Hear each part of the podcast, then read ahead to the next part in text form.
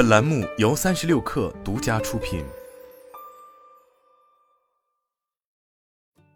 本文来自三亿生活。今年三月二十八日，任天堂 3DS、VU 系列游戏主机的线上商店 Shop 正式宣布关闭，玩家后续也无法在其中购买游戏以及新增内容。VU 和 3DS 作为任天堂最具创新性和多样性的平台之一。这也代表着两者至此正式走向了生命周期的终点，但关于他们的故事却并没有结束。就在任天堂公布这个消息的同一天，一款能在 PC 上运行任天堂 GameCube 和微游戏的软件《海豚模拟器》正式登陆 Steam 平台。这一下可就惹恼了拥有号称东半球最强法务部的任天堂。五月二十七日，海豚模拟器方面发布声明称。任天堂已经向 Steam 发出了 DMCA 通知，要求下架海豚模拟器的 Steam 页面。因此，原计划在今年第二季度在该平台发布的海豚模拟器已经被无限期推迟。其开发团队在这份声明中表示，他们对这一结果感到非常失望，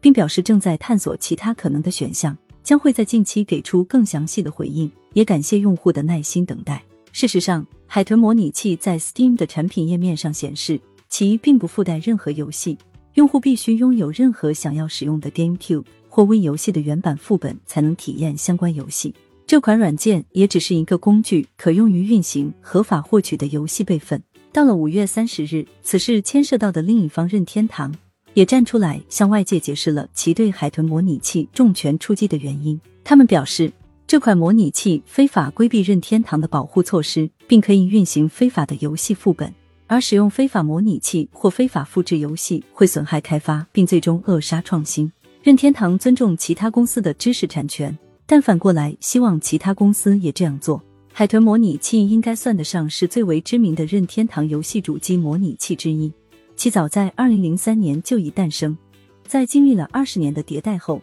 目前可支持现代手柄、四 K 分辨率、快速存档、联网多人游戏等功能，并且完全开源、免费下载。甚至能够支持通过修改和打补丁的方式实现帧数的提升和宽屏显示等功能，也支持第三方制作的 mod。显然，海豚模拟器产品本身的优秀就已经足以引起任天堂方面的警惕。对于任天堂而言，软硬件一体无疑是其商业模式的关键所在。他们面向 3DS、VU、Switch 等游戏专用硬件开发的游戏，必然就只应该出现在相应的硬件上。所以，如果任天堂对海豚模拟器视而不见，也就意味着他们面向自家主机开发的游戏能堂而皇之的出现在开放的 PC 端。要知道，Switch 在硬件机能上只能用孱弱来形容，但架不住几乎只有在 Switch 上才能玩到诸如马里奥、斯普拉顿、塞尔达传说这样的知名 IP 游戏。一旦 PC 上也能玩到这些游戏，那么玩家们又有什么理由必须要去买 Switch 呢？